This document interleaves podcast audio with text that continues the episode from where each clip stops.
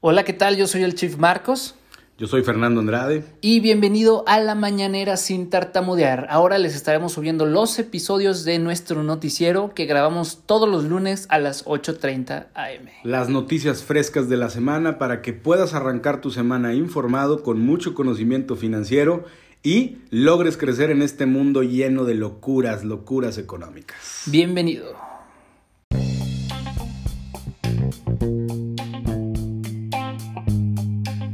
Hey, ¿qué tal? Bienvenido a Finanzas Relax. Yo soy tu host, el Chief Marcos, y soy el güey que te explica, simplifica y te dice cómo aplicar las finanzas y la economía en tu vida diaria. Así que relax, que hoy aprenderás algo nuevo. Financiero Relax, bienvenidos a su mañanera sin tartamudear, en donde ahondamos en las noticias financieras y económicas frescas temprano en la semana para que ustedes estén informados, estén al tanto de lo que está pasando en los mercados eh, de una manera pues muy bien explicada. Eh, primeramente pues le doy la bienvenida al café, porque sin café no somos nada, ¿verdad? Ahí no sé si tengan su cafecito o ya, ya se lo tomaron. Mira nada más aquí, aquí estamos ya listos. Hoy traigo un jugo. Oye, hoy me tocó un, hoy, hoy me tocó un tecito. Eh, mi abuelita está aquí en la casa, entonces este se rifó con un tecito con ganas. Con todo, con todo. Oye, de hecho parece ese, ese vaso que tienes, ese parece como de eh, como de beer pong, ¿no? De, de Cuba. De, litro. de litro, ¿ah? De litro. Muy bien, muy bien. Bueno, pues primeramente bienvenidos. Eh, les brothers, ¿cómo están? ¿Qué dicen? ¿Cómo les va en esta pues vida? Con, con todo.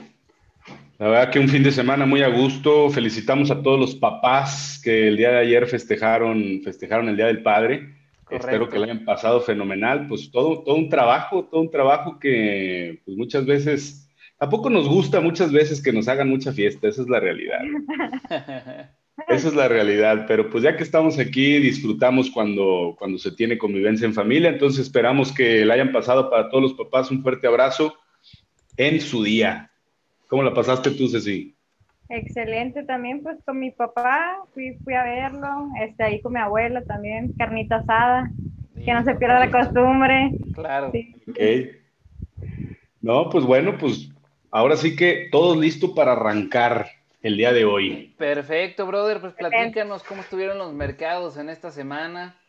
Pues fíjate que estuvo, estuvo bien interesante, estuvo bien interesante porque en la semana eh, volvimos, se volvió a romper este, ciertas resistencias alcanzando máximos históricos con los indicadores principales de Estados Unidos. Incluso también aquí en México hay un índice que, que se llama NAFTRA, que es el, es el índice del NAFTRAC. Y es básicamente este índice... Es, correcto, es básicamente está indexado, está indexado al índice de precios y cotizaciones de México, de la Bolsa Mexicana de Valores. está midiendo la temperatura de las principales empresas prácticamente este, de México y vimos también que llegó otra vez a tocar el máximo histórico que tenía, que no había tocado desde el 2017 Igualmente con el Nasdaq, que mide la, mide la temperatura del sector energético, con el SP500 y con el Dow Jones, también se alcanzaron máximos históricos, incluso se superaron ciertos límites de resistencia. En una sesión que realmente sigue dejando de qué hablar, puesto que grandes inversionistas al día de hoy están, estamos hablando de un Warren Buffett, de, un Charlie Mungie, de, de Berkshire Hathaway, de un este, este cuate que predijo la burbuja del 2008, este, ¿cómo, ¿cómo, se llamaba? Este, Michael Burry. Y todos, es correcto, todos coinciden, coinciden este, de que estamos viviendo una auténtica burbuja en el mercado accionario que en los próximos meses puede, puede reventar de manera muy interesante y pues obviamente eso va a golpear fuertemente la economía de varios países, incluso la economía de varios bolsillos. Pero ¿qué opinan, hombre? ¿Cómo creen que, estamos llegando a estos niveles, hombre, en esta, en esta situación como la tenemos? ¿Qué opinan pues, ustedes? Yo, sin duda creo que tiene que ver con el tema de la inflación. Ya lo hemos venido platicando ya varias veces. Yo creo que esta eh, crisis, o bueno, esta última crisis que tuvimos en cuanto a pandemia y aparte pues crisis económica, evidentemente, creo que la inyección de dinero que se dio para tratar de revertir los efectos de esta crisis, pues en realidad no ha sido muy sano, ¿no? O sea, creo que ha sido algo muy, muy virtual, muy ficticio, que eventualmente pues va a tener que reventar, porque pues al final del día los indicadores no se comportan como se esperaba, la inflación ya vimos que está superando pues ciertos niveles históricos, que incluso la Fed la semana pasada que salieron a, a, volver a decir los pronósticos eh, sobre la economía, pues se ajusten y dicen, oye, no sabes qué, no, no va a ser tan padre como decíamos nosotros. Pero tú, ¿tú qué piensas, Ceci, en ese sentido? Eh, pues yo voy de la mano contigo. Una, una parte es la, la, presión inflacionaria que estamos viendo, pero también como habíamos platicado de que pues toda esta parte del COVID fue un choque totalmente de oferta, ¿no? Entonces, como les, les había dicho, el choque de oferta, pues lo, lo, lo que hace es, pues, o sea, contrae la oferta, todos nos metieron a casa, este, dejamos de consumir, este, se dejó de producir. Entonces, este, para que se recupere un shock de oferta, obviamente, para verlo por sí solo en la economía que funciona solito, eh, se tarda bastante. Entonces, por eso tenemos esta, esta parte de los bancos centrales que tratan de, como tú dices, de amortiguar los golpes pero sin duda este, son, cuestiones, o sea, todas estas cuestiones, quienes invierten, este, generan expectativas, que estas mismas expectativas lo que hacen es inflar, por así decirlo, inflar este, este, la tendencia y ahora sí, o sea, más adelante, pues yo creo que sí, sí se espera un, una caída, ¿no? Como dicen, la burbuja se va a reventar. Pues bueno, mira, para todos los que nos siguen en Instagram, estoy presentando ahorita el gráfico para que puedan ver un poquito de lo que les estamos hablando. En este caso, el índice del NAFTA que platicábamos de, México. Eh, y estamos viendo claramente en la parte de arriba cómo en el 2017 llega a tocar un nivel de 51.98 puntos para desde el 2017 hasta el tema del coronavirus, que estamos viendo aquí muy clarito cómo el coronavirus vino a romper fuertemente el mercado. Pero en este sentido, eh, vemos el declive, vemos el declive del mercado y después vemos una tendencia alcista brutal.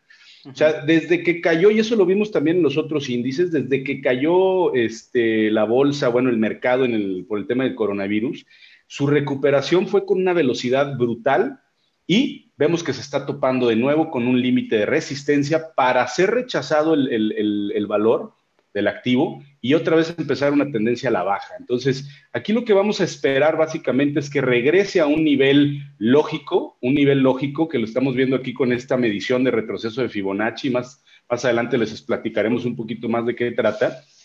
Pero este retroceso nos dicta que justamente tiende a retroceder a los niveles prepandemia, ¿no? Que lo estamos viendo por acá. Entonces, ¿qué es lo que va a pasar con el tiempo? Pues lógicamente, si ya estamos llegando, ahorita les voy a poner muy rápido el, índice Nasdaq, pues 100 lo pueden encontrar este, en TradingView.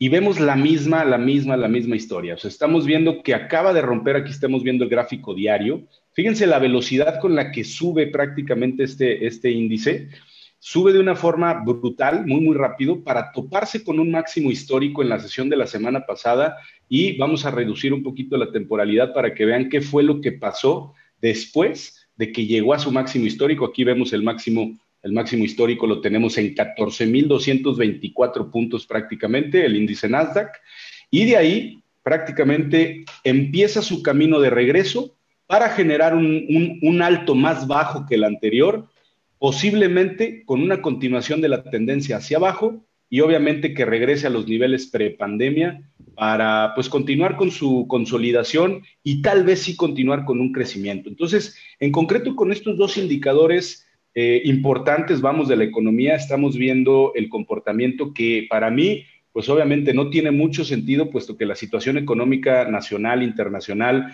pues no es la mejor, todavía no estamos de regreso con, con todas las actividades. El petróleo, eh, por ejemplo, borró pérdidas después de que las pláticas nucleares con Irán terminaran sin ningún acuerdo. Claro. No tuvieron acuerdo sí, después de estas pláticas. y justo se los comentábamos la semana pasada, ¿no? Que decíamos que había que estar checando este tema en la semana. Y, brother, ¿cómo, ¿cómo, resumirías entonces eh, el tema de los gráficos? Porque también hay personas que nos escuchan en, en Spotify o en Apple Podcast. ¿Qué les dirías? ¿Que no tiene absolutamente sentido? O No, no le encuentro, no le encuentro mayor sentido. Realmente, yo no me esperaba, por ejemplo, que en la semana rompiera ese, límite de resistencia. Estamos hablando de que la resistencia es el techo, ¿no? Entonces, ya cuando pasa cierto techo, es porque se va hacia otro nivel más alto.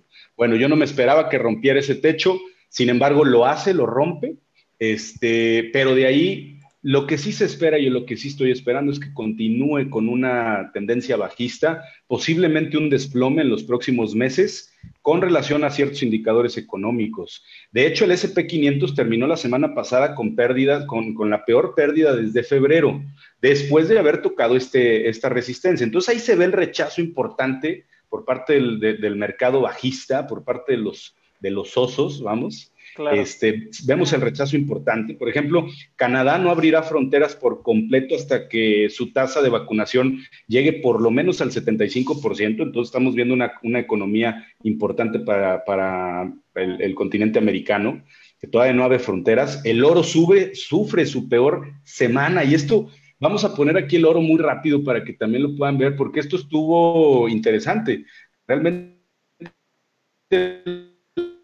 caída de semana pasada, del 2 de junio a la fecha, ha perdido un 7.8% su valor, ¿no? Ahí lo tienen, el oro contra el dólar.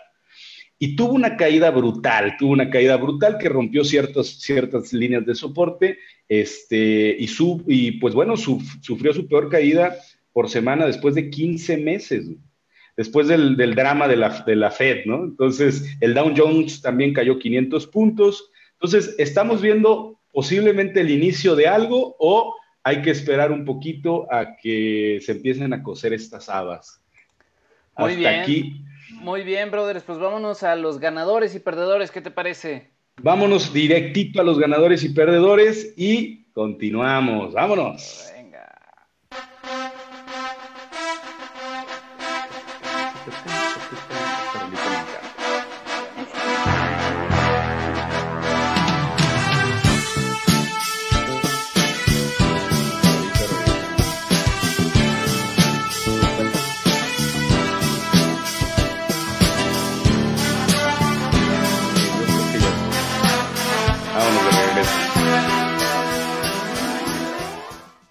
Vamos a ver, nos vamos de regreso, nos vamos de regreso y vamos a revisar a los ganadores y perdedores de la semana. Les tengo, les tengo datos interesantes. En primer lugar, con un 126.78%, tenemos a nada más y nada menos que Alfi. Alfi con el ticker ALF, lo pueden encontrar en TradingView con el ticker ALF. Alfi es una plataforma SaaS. SaaS significa Software as a, service Correcto. Es correcto. Entonces, básicamente es una compañía de software. Este, y lo que hace, bueno, eh, utiliza tecnología de inteligencia artificial y machine learning, por ejemplo, para impulsar la visión por computadora con modelos de aprendizaje automático, de aprendizaje profundo o deep learning, para entregar el contenido correcto a la persona adecuada en el momento adecuado de manera respetuosa y ética. ¿Cómo lo tienes? ¿Cómo lo ves? ¿Cómo, lo ves? ¿Cómo lo ves ahí, no? Bueno, básicamente lo que hace esta empresa, eh, pues es de marketing, prácticamente es de publicidad marketing, muy interesante. Lo que hace es, utilizando algoritmos de inteligencia artificial, poder identificar realmente cuáles son tus patrones de consumo y aventarte el contenido correcto, güey sin que te estén bombardeando de tontería y media, ¿no? Lo cual, pues me parece formidable. Claro. Pues bueno, vemos aquí en el gráfico para los que nos siguen en Instagram, eh, vemos aquí el gráfico, tuvo su IPO el 4 de mayo y empezó a cotizar en 3.32 dólares la acción para caer un poquito a 2.40 y de ahí empezar con una carrera. Vamos, tuvo un boom impresionante de un, en donde se valoró prácticamente en un par de días, se valoró 126%, y de ahí vino un declive hacia para un reajuste importante, para que en la semana pasada alcanzara esta valoración del 126%, luego de que saliera la noticia de que Alfi contrató un centro de distribución en Miami para lanzar 10.000 tablets digitales para Uber y para Lyft en todo el país.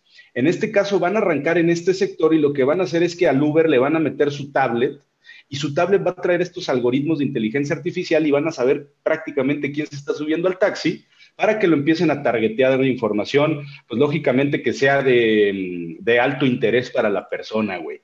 Y de esta forma, que los mismos conductores de Uber puedan tener ingresos adicionales a los que ya tienen por, pues, por manejar el carro, ¿no? Claro. Oye, el plan que tiene... Brother, entiendo que va a ser como un tipo o un estilo Tesla, ¿no? O sea, que el coche va a tener la, la tablet en el tablero, güey, o, o, cómo va No, la va a tener, me imagino que la va a tener, eh, les iba a proyectar una imagen de esta tablet, pero no se las voy a poner ahorita. Este, pero me imagino que va a ser, por ejemplo, en el asiento de atrás, ahí va a estar como en el respaldo de. Ah, ah no, es lo que decías, ¿no? Sí, o bueno, podría, digo, porque me imagino que puede ser tanto en el respaldo como para empezar a captar la, la digamos, la cara de la persona y empezarle a mandar pues todo este tipo de, de yo, situaciones yo creo, o en el frente, ¿no? Pero no sé. Yo creo que va a estar en la parte de atrás más bien y lo que pienso es que una vez que tú pidas el carro, pues van a, van a traer tus datos, ¿no? Van a saber quién eres, etcétera, etcétera. Entonces pueden hacer cruces de información. Recordemos que pues muchas de las plataformas que utilizamos de redes sociales obviamente ya tienen permisos donde se autoriza que ciertos datos o ciertos puntos de información sobre tu persona sean públicos y los utilicen estas compañías de marketing para poder targetear.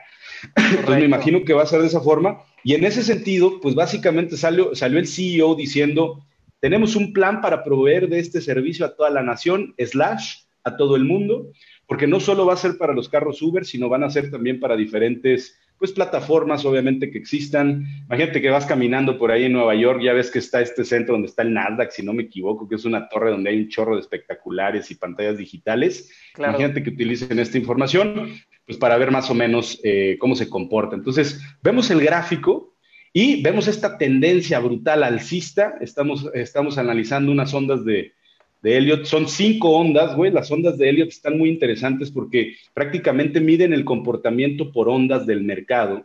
Y habla de cinco ondas. Eso, brother? Platícanos. El comportamiento del mercado básicamente es cómo el mercado se va comportando con una tendencia alcista o bajista y lo mide en cinco ondas. Ondas, obviamente, que van hacia arriba o hacia abajo. Entonces, aquí estamos identificando prácticamente, eh, déjame, déjame, pongo aquí la, el gráfico completo estamos identificando que de hecho acaba de llegar a su quinta onda, aquí lo vamos a ver, denme un segundito, ahí está. Vámonos. Onda número uno llega hasta 6.58 para retroceder en la onda número dos. Se dispara a la onda número 3 hasta 8.53 para retroceder en la onda número 4 hasta 5.88 y terminar en la onda número 5 hasta 8.50, que es donde se encuentra prácticamente el precio de la acción. ¿Qué quiere decir? que se acerca o se prevé, de acuerdo al análisis técnico, un retroceso por lo menos a la zona dorada, a la famosa zona dorada. Lo estamos viendo acá para los que nos siguen en Instagram. Eh, y pues de ahí continuar con una consolidación y después continuar con su camino alcista, dado que, pues bueno, se esperan muy buenas noticias con esta empresa. Entonces, para que la chequen, Alfi, con 126% de valoración, es nuestro primer lugar en esta semana. Bien, entonces, oye, brother, nada más que no me quedó bien claro lo de las ondas. ¿Cómo, ah. cómo, o sea, cada onda, qué es lo que mide? O sea, por ejemplo, si, si yo tengo una onda, este, eso significa que, que va a haber un volumen alto de, de, compras o de ventas, o qué es lo que... no, básicamente... La onda? La onda te dice cuando se acerca un impulso eh, o un retroceso, básicamente, ¿no? Entonces, si de repente tú identificas que el gráfico, que el activo tiene un impulso alcista, tú puedes empezar a medir desde el punto donde se encontraba hasta el lugar a donde llegó y después te hace un retroceso, ¿no? Pero de repente se detiene en ese retroceso y comienza otra vez con ese impulso alcista, como si estuviéramos observando, imagínate un, mercado alcista, estamos observando pues básicamente cómo va creciendo, ¿no? Sube, retrocede, un retroceso natural, luego vuelve a subir generando un alto más alto, retrocede, etcétera. Y entonces tú puedes medir esos impulsos y retrocesos con las famosas ondas de, Elliot, ¿no? Este, y de esta forma puedes identificar si el gráfico ya llegó a su quinta o si todavía puede generar otro nuevo impulso alcista. Entonces, es interesante poder analizarlas porque te da cierta tranquilidad a la hora de entrar si es que quieres comprar un activo cuando se encuentra en un retroceso luego de arrancar con un, con un periodo alcista. ¿no? Entonces, básicamente, sin andar en mucho detalle, se trata de eso. Bien, entonces, la siguiente. Vámonos con, el, vámonos con el segundo. Se llama Torch Energy Resources y la encuentran con el ticker TRCH. La encuentran con el ticker TRCH. Vamos a ponerla por acá. TRCH. Eh, con una valoración del 100%, 100.96%. Básicamente es una empresa de explotación y producción de petróleo y gas. Hoy la acción se encuentra en 14.66 dólares. Pero aquí quedan unas dudas, porque el año pasado tuvo ingresos por tan solo 193.380 dólares en el año pasado, güey. Tal vez, la, tal vez la gasolinería del Cristiano, güey, la que está aquí en el periférico en San Luis, tuvo mejores ingresos el año pasado, cabrón. Entonces, entonces tú, tú piensas, dices, bueno, ¿qué fue lo que pasó? O sea, ¿por qué, ¿por qué tenemos este resultado pues, tan interesante? Y la realidad de las cosas es que nos estamos encontrando con una posible meme stock again, güey. Ah, otra vez. Y, y, ahorita les voy a platicar bien interesante el caminito de las meme stock para que lo entiendan un poquito mejor. Estamos viendo en TradingView este, un poquito los financieros para que puedan identificar. Fíjate, el beneficio bruto del 2019 estuvo en menos 4.10 millones de dólares, en el 2018 menos 697 millones de dólares. En este 2020 cerró con menos 815 millones de dólares. O sea, estamos viendo una empresa que está quebrada, güey. Sí, sí. Ingresos netos por menos 12.78 millones. O sea, esta empresa no tiene sentido, no tiene ninguna razón de ser para estar aquí, güey. ¿Qué fregados fue lo que pasó? Les voy a recomendar, vámonos a ver a una página que se llama Stock, Stock Wits, Wits. Ahí la estamos viendo este, en, su, en, Instagram la estamos viendo aquí listada. Y fíjate lo que pasó, güey. Cuando una empresa tiene un, vamos, tiene muchas posiciones en corto, güey, o sea, posiciones a la baja, llega a, porque obviamente hay un reporte que sale cada cuatrimestre que las empresas llenan, es el, es el 13F file de la SEC, de la Security and Exchange Commission, pues cada, cada cuatro, cuatro, meses tienen la obligación los grandes fondos de inversión, los que tienen por lo menos más de 100 millones de dólares en sus activos bajo, bajo administración, tienen la obligación de listar eh, pues los movimientos que realizan, güey. Entonces, en este tipo de reportes, las empresas se dan cuenta cuántas empresas tienen posiciones cortas de manera muy agresiva. Y en este caso, esta empresa salió en la lista como el número 5. Rápidamente los grupos de Reddit, güey, y esta es la historia que estuve siguiendo el día de ayer, se dieron a la tarea de decir, aquí estamos viendo, por ejemplo, eh, el chat que se tiene, porque empiezan a tener mucho tráfico, o sea, la empresa empieza a tener muchísimo tráfico. Y dicen los grupos de Reddit, oye, aquí viene el próximo short squeeze, güey. Y empiezan a decir, pues compren, compren, compren acciones. Y se van a comprar las acciones y pasa lo que acaba de pasar ahorita. Entonces, estamos viendo un auténtico, eh, se ponen de acuerdo prácticamente para, pues, para ver qué es lo que se viene, identifica cuáles son los, las empresas con mayor, fíjate, ahorita lo tenemos trending, trending tickets, estos son los, aquí lo estamos viendo en, en la página en Instagram, estos son los top 10 trending stream eh, stock wits right now, ¿no? O sea, son, son los que se están platicando más en esta plataforma. Y en número uno tenemos a Torchlight Energy Resources. Y ya le metieron otro 46% de valoración, güey. Entonces ahorita está caliente esta acción, ¿no? Está caliente, pero no porque la empresa tenga buenos resultados, sino porque está haciendo eh, está, por los memes. Está, está sufriendo. aparte los memes, aquí lo están viendo, ¿no? Eh, y todos se ponen, vámonos, súbanse al barco. Y, ayer estaban con Feliz Día del Padre para todos los que se subieron a Torch Energy, etcétera, etcétera, ¿no? Y publican los tweets, etcétera. Entonces, así funciona prácticamente y es como se están poniendo de acuerdo todas estas personas. Pero si nos regresamos al gráfico, eh, realmente no tiene ningún sentido, ¿no? Entonces, este es el segundo lugar. Ahora, eh, bueno, sin entrar más en detalles de fundamentales, pero este es el segundo lugar. Y les recomiendo el siguiente caminito. Punto número uno, pasos para analizar eh, los short squeeze. Punto número uno, hay una plataforma que se llama Market Watch, que se pueden meter y se meten a la sección de short interest. Vamos. Y ahí vienen listadas todas las empresas que tienen posiciones en corto con relación al total de las acciones. Entonces, por ejemplo, ahorita tenemos una empresa con el ticker PTRA, no sé cuál empresa sea, pero el 63% de sus acciones traen posiciones en corto. Y así sucesivamente. Entonces, el primer paso es meterte a ver cuáles son las que son más heavily shorted, ¿no?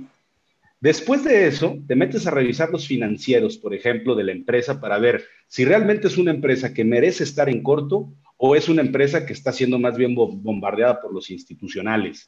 Y eso lo puedes hacer si te metes directamente en TradingView con el ticker de la empresa para analizar los financieros de la empresa. Aquí estamos viendo el ejemplo con lo que veíamos, por ejemplo, Pubmatic Inc., que es el segundo lugar en la lista que les acabo de mostrar. Trae muy buenos eh, fundamentales, trae buenos fundamentales, pero, está heavily, heavily shorted, ¿no?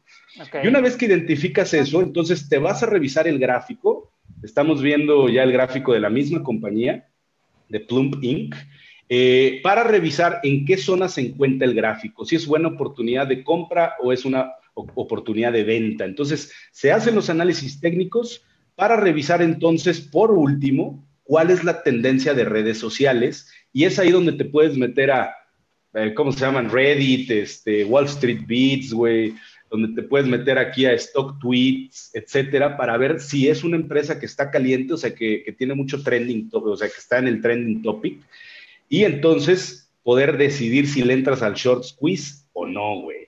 Así, así para todos los que se preguntaban cómo fregados fue lo de GameStop este, y cómo se hizo lo de AMC, pues así se hizo, güey. Oye, ¿y a ti te gustan este tipo de acciones, invertir en este tipo de acciones? No, no, yo no lo considero relevante. Yo la verdad es que siempre les digo, no se metan en este tipo de cosas, son de alta especulación, son demasiado volátiles y como lo pueden ver, de repente pueden llegar a valoraciones importantísimas para después desplomarse de forma muy interesante. Entonces, para nada les voy a recomendar que hagan este tipo de cosas, a menos de que quieran jugarle al vivo, pero para mí es como llegar al casino y apostarle todo al rojo, ¿no? Sí, en definitiva. Funciona. Por último, por último, eh, RAPT Therapeutics. Ya tenemos otra vez aquí a las, a las farmacéuticas. Hace medicamentos ya había salido o no? No, esa no había salido, fíjate, hace medicamentos por vía oral para tratar el cáncer y otras enfermedades inflamatorias.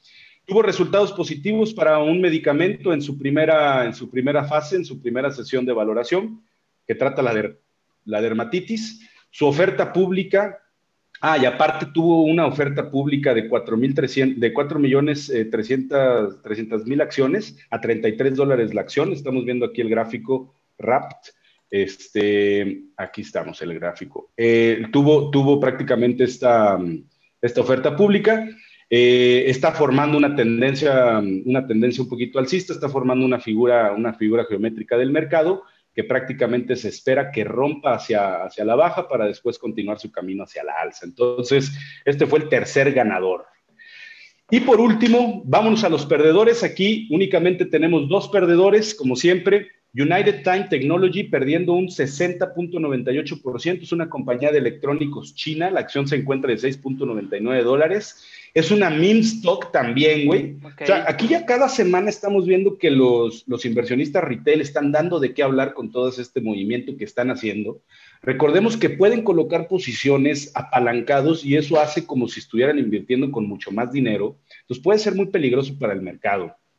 Pero eh, pues bueno, U-Time, eh, la valoración en su IPO y la última subida que tuvo la semana pasada dan mucho de qué hablar con esta compañía. Puede ser muy interesante que la estén revisando, aunque es China. A mí no me gustan las empresas chinas, para nada. Siento que no sacan mucha información relevante para poder invertir en ellas. Pero vemos una valoración, la, eh, la semana pasada llegó un pico alcanzando un 149% para de ahí desplomarse, güey nada más y nada menos que el 80% que estábamos viendo, ¿no? Entonces, pues vemos una empresa china que acaba de tener su, su IPO prácticamente en abril de este año.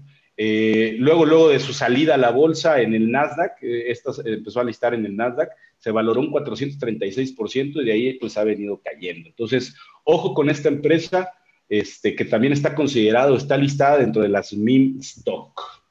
Y por último tenemos a Urban One con el ticker UONE con menos 52.19%. Esta empresa básicamente eh, platica con la comunidad afroamericana y lo que busca pues es darles pues una plataforma de información, entretenimiento, o sea, es como de medios digitales, pero enfocada más, más que nada a, esa, a ese sector o a esa comunidad afroamericana. Y pues no hay datos relevantes eh, para la compañía para que haya perdido prácticamente ese, ese, valor. Puede ser una buena oportunidad de compra, dado que, pues vamos, este, tiene buenos resultados fundamentales en la empresa. Acaba de llegar a un, nivel de la zona dorada en su retroceso de Fibonacci de 78.6% y de ahí pues espera que continúe una tendencia a la, a la alza. Y pues bueno, puede ser una oportunidad de compra interesante. Hasta aquí con los ganadores y perdedores de la semana. ¿Qué les parece, hombre? ¿Qué les parecen esos datos? Pues a mí me gusta mucho que ya estamos viendo cada vez más y sobre todo estamos viendo en la participación de la industria. En la semana pasada salió un, reportaje en el cual está dividida entre eh, inmuebles, o sea, todo el tema inmobiliario de real estate, eh, temas de financiamiento, bancos, eh, y el otro porcentaje más grande que ya está ocupando la industria, pues es justamente todo este tema de SaaS, ¿no? De Software as a Service, como por ejemplo, este, ¿cómo se llama este? Ah, este CRM, brother, se, se me fue el nombre. Salesforce, Salesforce, el dios de... Sí, sí. Sí, justo todos estos, ¿verdad?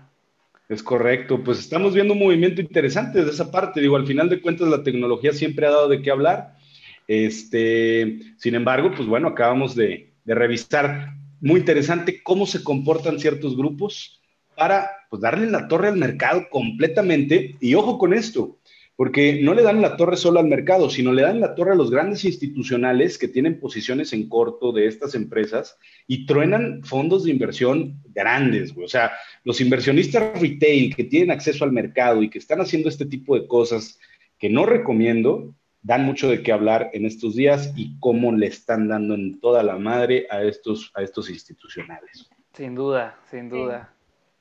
Pues vámonos muy rápido para revisar las IPOs de la semana. Recordemos que igual en la página de Market Watch pueden poner las IPOs de la semana. Esto es interesante, evaluar si tienen alguna empresa que quieran seguir como esta cuando se listó la de Steve Maiden.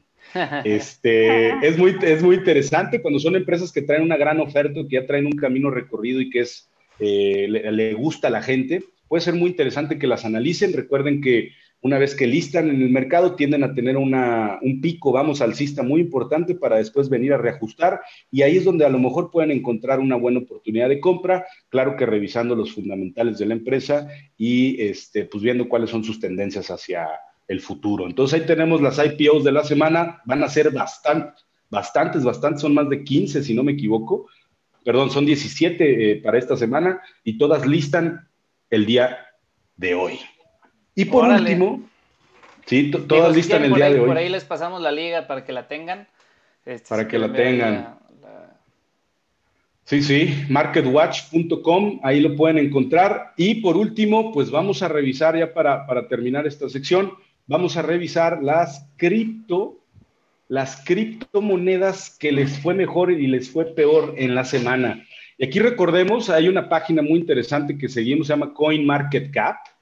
Aquí en CoinMarketCap lo que hacemos básicamente es meter un filtro para revisar las, criptomonedas que tienen una valoración de mercado de más de 10, de 10 billones de dólares.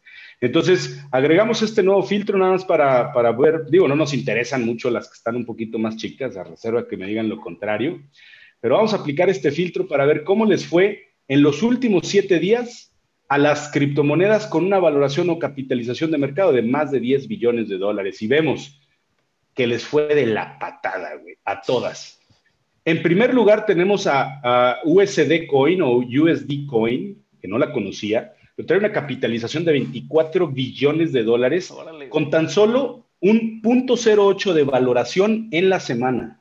Punto 08, Cuando antes veíamos el 40, el 50, el 80, el 100%, ahorita estamos viendo que ya desde varias semanas estas criptomonedas están recibiendo toda una vapuliza, güey. Están siendo golpeadas por el mercado. Los inversionistas creo que están viendo el peligro de, la volatilidad de este tipo de activos y pues lógicamente pues, eh, los institucionales, que son los que mueven el mercado, empiezan a reconocer ganancias. Dicen, ya llegamos a máximos, vámonos para afuera, porque este mercado está muy caliente. Entonces, tenemos a estas criptomonedas, el, el, Binance Coin perdiendo un 17% en los últimos siete días, Ethereum con un 22%, Ripple con un menos 23% de pérdida, el famoso, querido por todos, Dogecoin perdiendo un menos 31% en la semana. Entonces, ¿qué es lo que está pasando ¿no? en el mercado de las criptomonedas? En definitiva, vemos que está reajustando hacia pues niveles un poquito más naturales, porque habían, se habían despegado durísimo pues, durante la pandemia. ¿Qué opinan ustedes?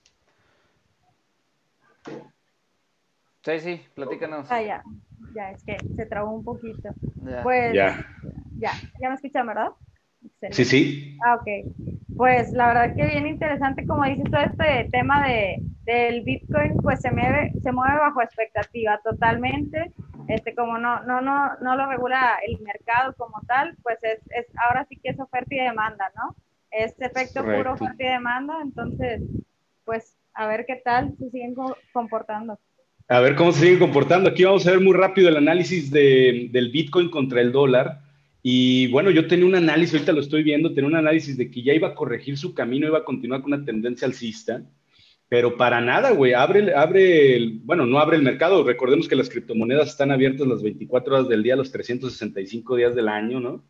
Este, pero lejos de continuar su camino alcista, se topa con este pequeño, con esta pequeña resistencia que estamos viendo aquí en el gráfico, y empieza con su camino otra vez hacia abajo para volver a llegar a un nivel de 31.081 dólares, que básicamente fue el nivel al donde llegó cuando se desplomó hace un par de, semanas. Entonces, si rompe este soporte, va a continuar su tendencia a la baja y esto puede ser todavía más doloroso para todos aquellos que entraron comprando cuando el Bitcoin estaba por ahí de los 49 o 60 mil dólares, ¿no? Porque estaba un frenesí cuando llegó a los 60 mil dólares.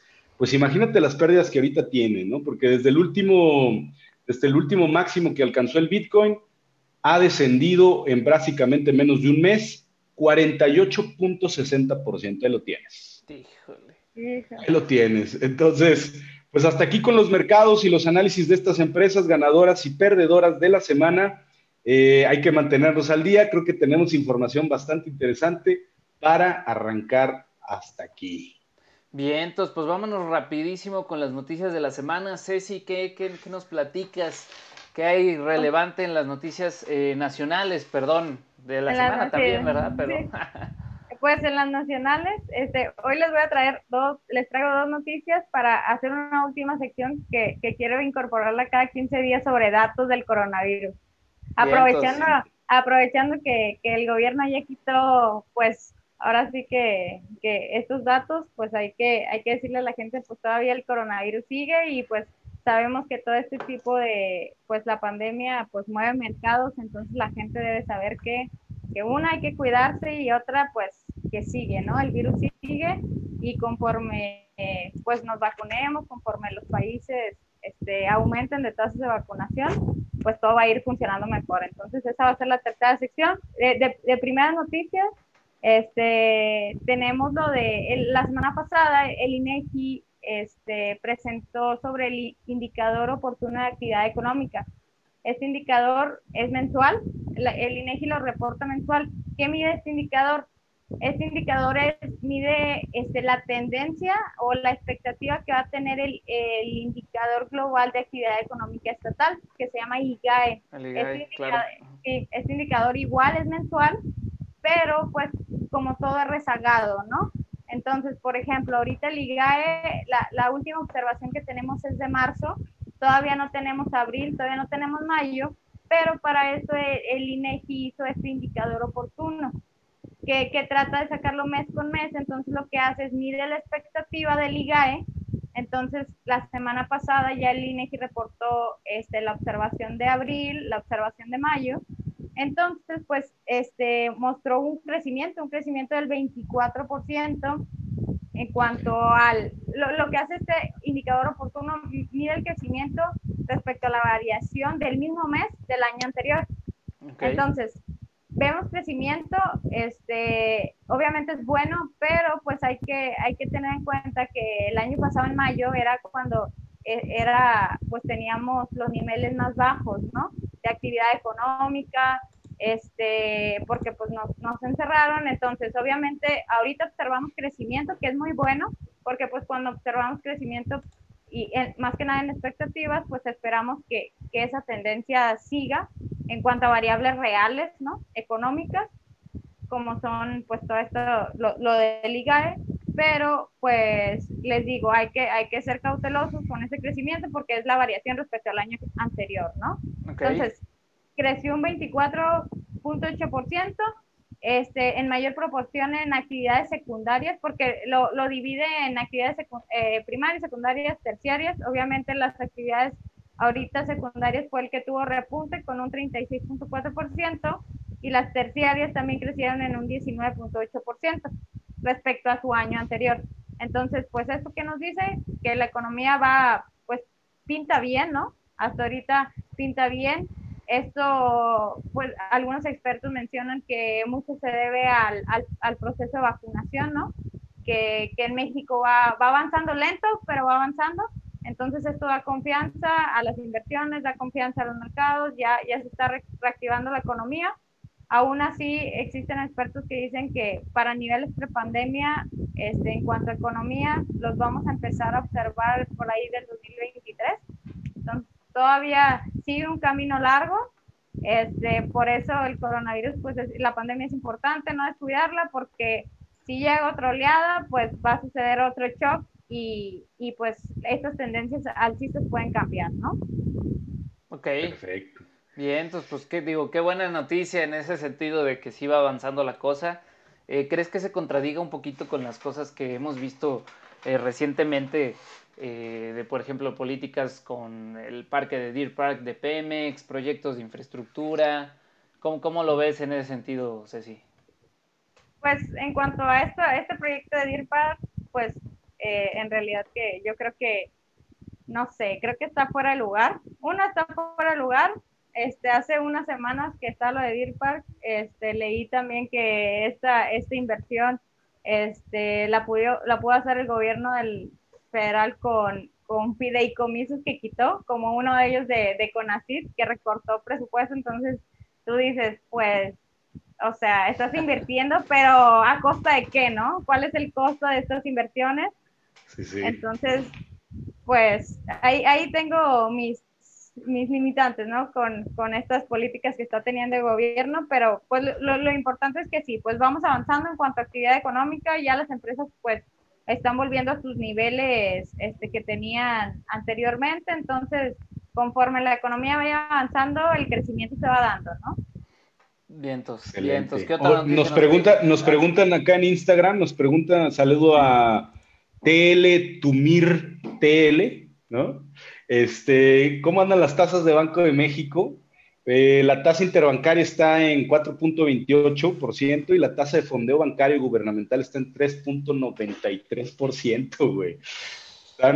obviamente, recordemos que venimos de, dos, tres meses de, una inflación de promedio de más del 5%, entonces, que también ese es otro tema a considerarse, sí. Sí, sí, súper, o sea, la inflación creo que es un tema que, que está, que lo tenemos que tener con lupa, ¿no? Este, y, más con estos cambios que se, se vienen de que, pues, el, el, que van a cambiar el gobernador del, del Banco, México. Banco de México. Sí, todas estas cuestiones, pues, obviamente generan expectativas.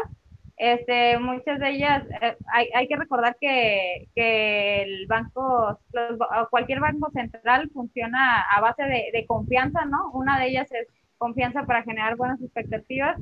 Entonces, pues claro que, que, este cambio, una, pues la inflación está mucho de qué hablar, pero este cambio que va a venir en un futuro del, gobernador, pues va a pegar, ¿no?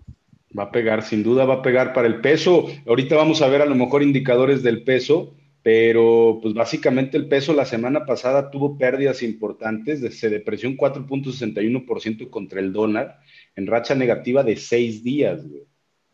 Entonces, también importante revisar cómo va a impactar también e, esta nueva noticia del nuevo, eh, este, ¿cómo se le llama? Del Banco de México, el nuevo, ¿qué será? Ah, el nuevo gobernador. El nuevo gobernador. En diciembre, en diciembre acaba este, Alejandro Díaz de León y pues bueno, tendrá que aprobar el Senado si es que eh, Arturo Herrera entra como gobernador o no. Digo, creo que todavía hasta la fecha es un sí porque pues tiene también una buena parte del Senado, ¿no? Que tiene que aprobar los dos tercios del Senado para que se pueda hacer en el tema de la, del, gobernador. Yo vuelvo a insistir, bueno, a, a, mi, a mi perspectiva yo creo que no está... Arturo Herrera siento que no es una persona para Banco de México, pero bueno, esa es mi perspectiva, ¿no? Sí, sí, claro. Perfecto. Pues, pues, pues, hay que seguir, ¿no? Hay que seguir de esta, esta noticia porque pues sin duda va a ser importante este, en cuanto a temas pues de inflación para el país y pues la inflación aumenta el poder adquisitivo de, de todos nosotros, ¿no? Ahora sí que eso nos pega en los bolsillos, hay que estar, aunque, aunque muchas veces nosotros decimos, ay, la inflación que, ¿no? mucha gente dice, ay, la inflación que, pues, pero pues nos pega en los bolsillos, ¿no? Eso es correcto y tienes toda la razón. Sin duda, ¿qué otra noticia nos tienes, Ceci?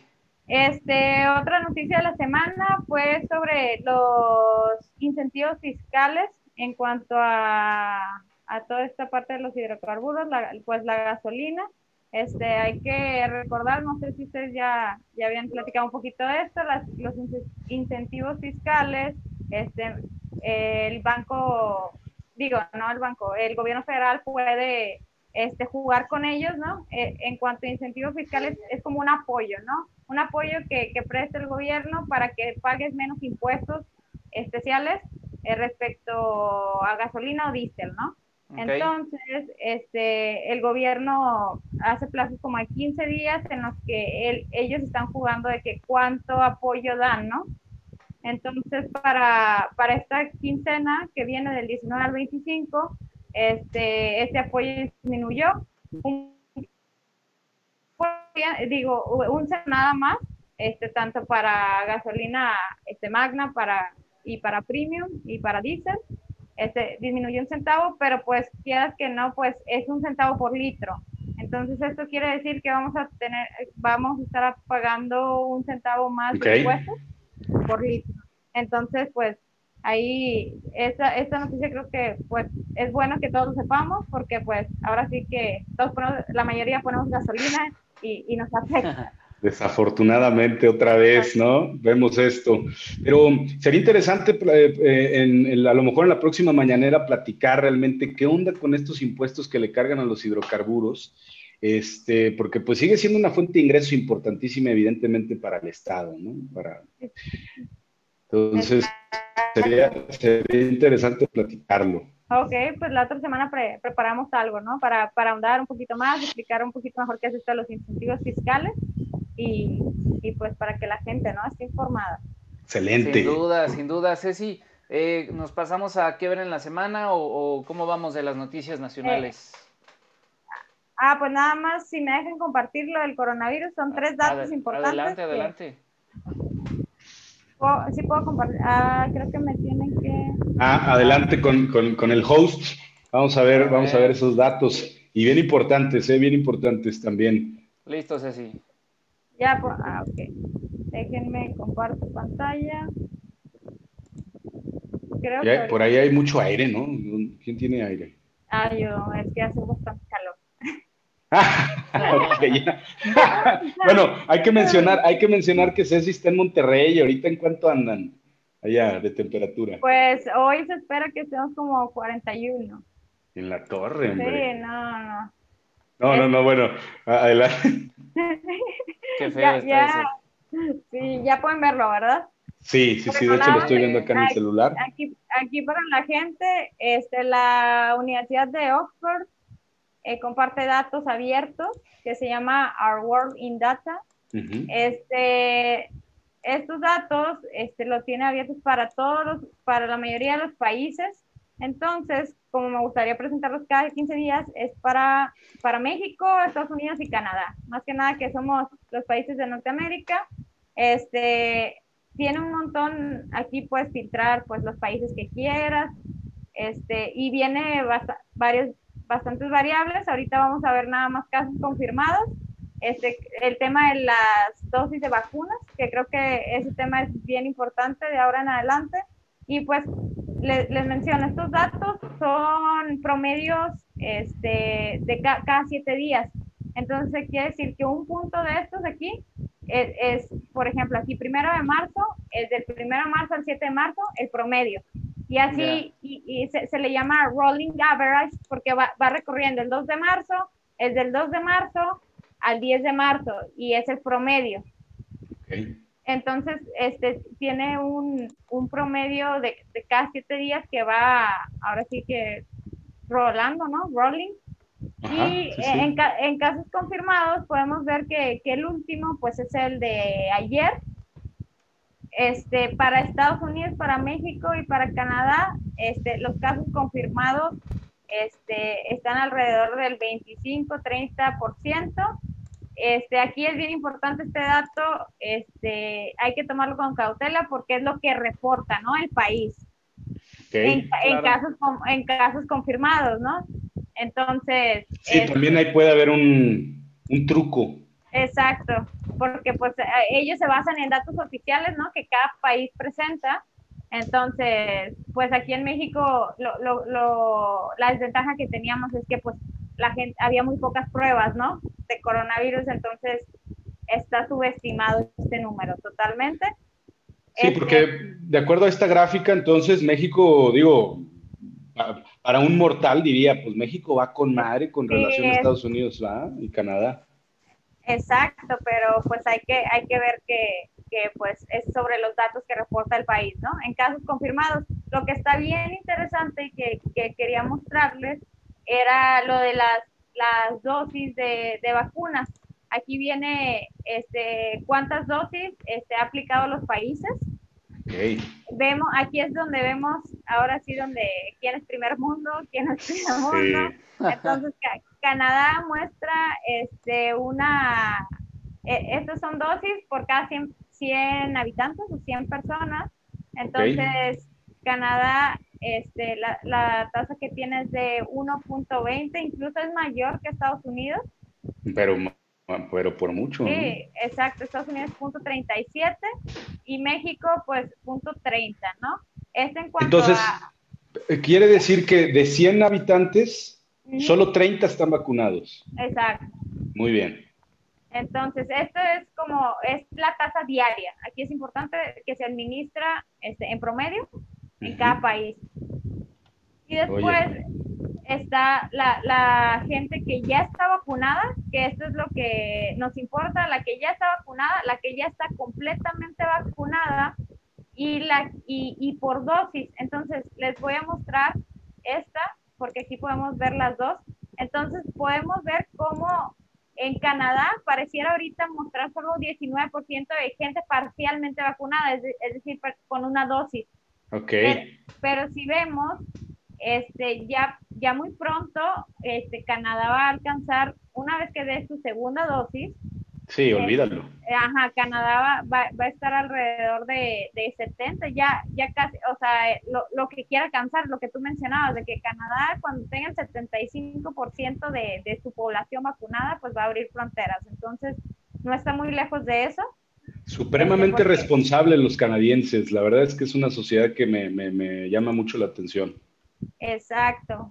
Y, y, y pues vemos que, que, Estados Unidos, este, ya el 45% de su población está vacunada, falta un 8.2% que está parcialmente vacunada, pero pues ya va a rebasar incluso pues el 60%, que, que según estudios pues sabemos que teniendo su 60% de población vacunada pues se da esta inmunidad, ¿no? De lo que le llaman inmunidad de rebaño. Rebaño, correcto. Pues, pues, México. México, vamos bien atrás, vamos bien lentos. Este, aquí es donde la gente, pues, e, es importante que sepa, ¿no? O sea, este, vemos todos los días que vacunan gente, vemos que todos los días hay eh, de que hay vacunan un estado, vacunan otro, pero pues en realidad este, la tasa es muy pequeña, ¿no? Es el 13% de la población que ya está totalmente vacunada y el, el 8.7% de la, de, de la población que está parcialmente vacunada. Entonces, o sea, vamos a alcanzar apenas el 20% de la población, no es suficiente, por eso este, creo que es importante que demos un pequeño espacio para, para que la gente sepa, ¿no? de, de, los números que hay, porque pues 20% no es suficiente, es muy poca población vacunada, entonces las medidas, uno se tiene que hacer responsable de, del cuidado, ¿no? Cuidarnos nosotros, cuidar a nuestras familias, porque, porque pues esto todavía no se acaba. Es correcto, tienes toda la razón. Y bueno, pues como país vemos, vemos también el resultado. Eh, un Canadá muy responsable, un Estados Unidos como siempre con mucho desmadre, pero también dando ciertos resultados. Y México, pues ahí, ahí vamos, ¿no? Ahí la llevamos. Ahí la llevamos. Y pues es todo, ¿no? Este, por hoy. Excelente información, Ceci. Bien, entonces, pues, brother, ¿cómo ves si nos pasamos a qué ver en la semana? Vámonos a qué ver en la semana, señores, qué esperar y analizar. Vámonos. Venga.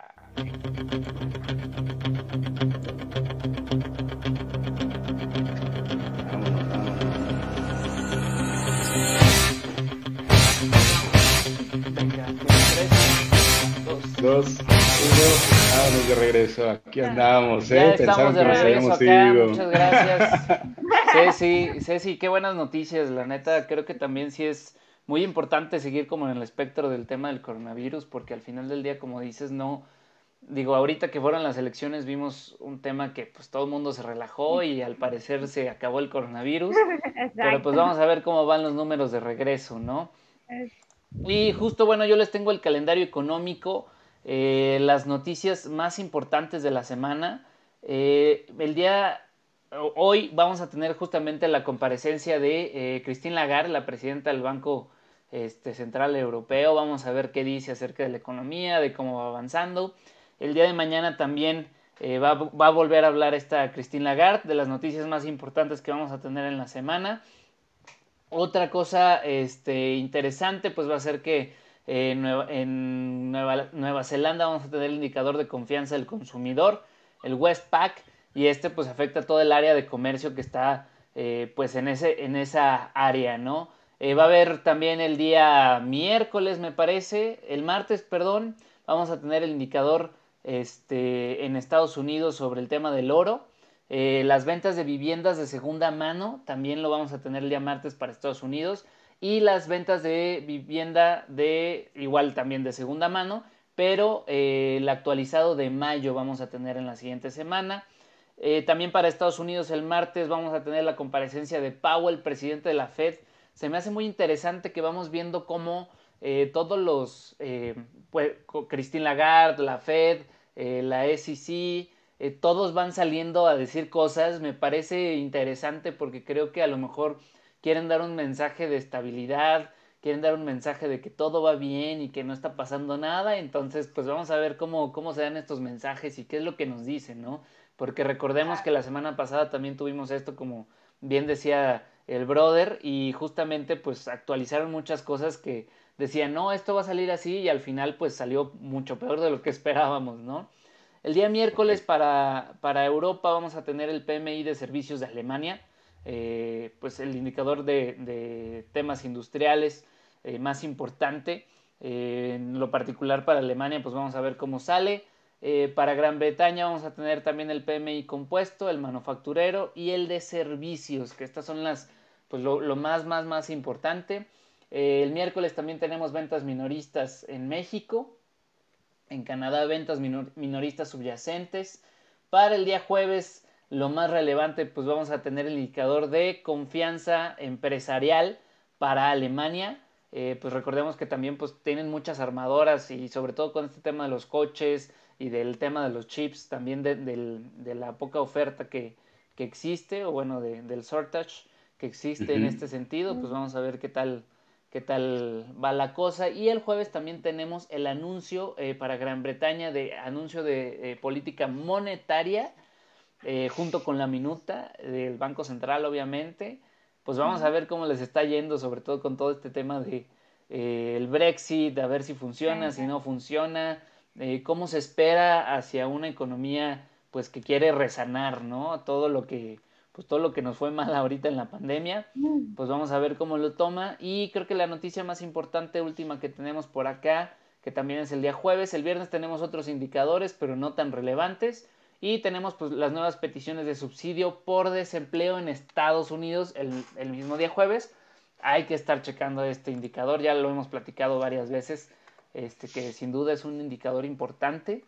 Eh, ¿Qué tomar en cuenta? ¿Qué, qué opinan de, de, estos indicadores que vienen en la semana?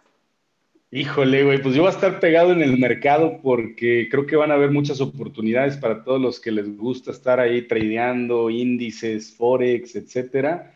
Este, son índices que lógicamente meten mucha volatilidad el mercado, entonces pueden haber buenas oportunidades este, pues de compra y de venta, güey. Entonces yo creo que va a ser una semana bastante, bastante ajetreada con los mercados. Hay que revisar cuáles son los resultados. Sin duda va a estar movida. Eh, creo que es una semana, pues, no sé tú, tú qué pienses, Ceci, pero de varios indicadores importantes, sobre todo en, en otras economías, no necesariamente en México, eh, pero pues Estados Unidos, Alemania, Gran Bretaña, política monetaria, Powell, siento que son cosas relevantes. ¿Qué dices tú, Ceci? Sí, pues son las potencias, ahora sí son potencias del mundo. Este, entonces, este, hay que, hay que tomar en cuenta que somos un país, este, bueno, somos un mundo globalizado, entonces, ahora sí que cualquier indicador es como si movieras la, la, eh, la pieza de, de, cualquier cosa y afecta, ¿no? Los engranes de, de, todos los países. Entonces, sin duda, sí hay que estar bien, bien atentos a lo que va a pasar. Este, y pues, no sé si invitarlos a que lean nuestro blog, antes de irnos, invitarlos a todos. Claro, sí, sin duda, vayan leyendo. Todos los lunes vamos a tener una entrada de blog. Creo que este lunes le toca a Ceci justamente. Es correcto. Este, va, va, a tener una muy buena entrada de blog para que ahí la chequen justamente sobre el tema de la economía, este, de cómo también afectaron las elecciones, tengo entendido, ¿verdad, Ceci? Sí, pues más que nada esta entrada de blog este, que estoy preparando es, es para que notemos la diferencia de la economía y la economía política, ¿no? Que en nuestro país ahorita se está haciendo mucha economía política, entonces hay que, hay que nada más saber la diferencia. La economía y la economía de politiquería, el nuevo orden de México. Así se va a llamar, así mero. Sin duda. Y bueno, pues ya por último los dejo con el Management Tip of the Day traído por ustedes por Harvard Business Review. Y bueno, justamente habla de eh, cómo los líderes tienen que manejar este pues nuevo regreso eh, del work from home o el home office, el famoso home office. Eh, porque si bien hay, hay, hay, un tema interesante aquí dentro de las empresas, que hay una brecha generacional interesante. Por un lado tenemos pues a los managers un poco ya más grandes que eh, son la generación eh, que es anterior a la nuestra, que somos los, los millennials. Y los baby boomers. Los baby boomers, correcto, brother, gracias por el dato, que no me acordaba el nombre. Este, y justo el tema de los millennials. Entonces dice que hay una encuesta que dice que la mayoría de los millennials se quiere quedar a trabajar en home office así ya de por vida. Este, Hacer, hacer, de su casa, correcto. Menos, aquí. La oficina.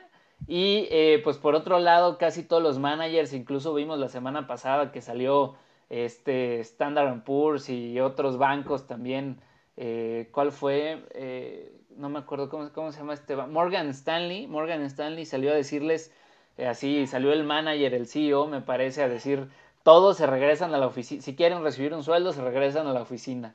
Entonces, pues creo que es un modo de, verlo muy, muy poco acertado. Entonces, el management tip of the day es justamente que sopesemos eh, cómo está la brecha generacional en nuestra, en nuestra oficina, este, qué avances ha habido, o sea, qué, qué, mediciones podemos tomar en cuenta en el sentido de que si realmente en el home office eh, pudimos sortear bien las cosas, si hubo mejorías en el tema de productividad o si por el contrario, este, pues no hubo mejoras, ¿no? Y con base en esto, pues entonces empezar a tomar una decisión, eh, sobre todo también para que si nuestros empleados o la gente con la que trabajamos se siente bien, está a gusto, eh, pues obviamente va a haber un tema de productividad más importante. Entonces lo que nos dice Harvard Business Review es que sopesemos todas estas eh, oportunidades que tenemos para ver cómo podemos empezar pues a reactivar toda esta economía, ya sea que regresemos a la oficina unos días, que otros días sea de home office, que haya ciertas personas que puedan trabajar desde home office y otras personas que sí vayan a la oficina. Entonces, pues nos dice que sopesemos todo esto, que midamos como siempre, obviamente lo que no se mide no se, eh, no, se, puede, controlar. Mejorar. Este, correcto, entonces en ese sentido esto es lo que nos dice Harvard Business Review. ¿Qué dicen ustedes? ¿Se quedarían en home office o, Totalmente, o irían a la oficina? a mí me encanta el home office, la verdad. Totalmente, güey. Eh, y, contrario a lo que muchos pudieran decir, creo que hay mucho más productividad y creo que hay más trabajo, güey. O sea, yo en home office trabajo más que, que yendo a la oficina. Y imagínate, te quitas los traslados, te quitas todos esos gastos, cabrón. Eh, estamos en un mundo casi semiautomatizado, entonces no necesitamos más que un Zoom, una computadora y podemos producir, digo, salvo, salvo obviamente todo el sector productivo, ¿no? El sector operario, etcétera.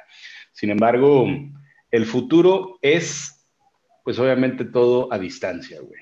Correcto. más sano. Sí, sí, yo creo que solamente habría que hacer una buena eh, diferenciación, porque digo, nosotros pues somos afortunados de que podemos tener un espacio como oficina, este, pero creo que sí también hay un tema de salud en el cual incluso leía en, los Atomic Habits, decía, la regla de oro es un espacio para una cosa, ¿no? Entonces, si te vas a meter a tu cuarto, que sea para dormir, y si te vas a meter a la cocina, que sea para comer, porque también eso te hace que caigas en, ciertos hábitos o en ciertas cosas que, que, te van a perjudicar a la larga, ¿no? Entonces, saber diferenciar los espacios, este, creo que es algo importante y tener un espacio únicamente para que lo uses como oficina, me parece que es lo más sano en ese sentido, ¿no? Si es que vas a continuar con este tema del home office.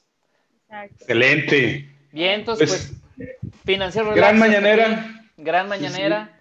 Nos pasamos eh, a la cortinilla ya de salida y pues les agradecemos. Nos despedimos. Un gran día. Eh, no olviden escucharnos en Spotify, en Apple Podcast. Este, vamos a traer, pues obviamente, buenos, buenos temas y que empiecen su semana con todo. ¡Vámonos! Buena, buena, semana. Venga, vámonos. Excelente semana a todos. Hasta luego.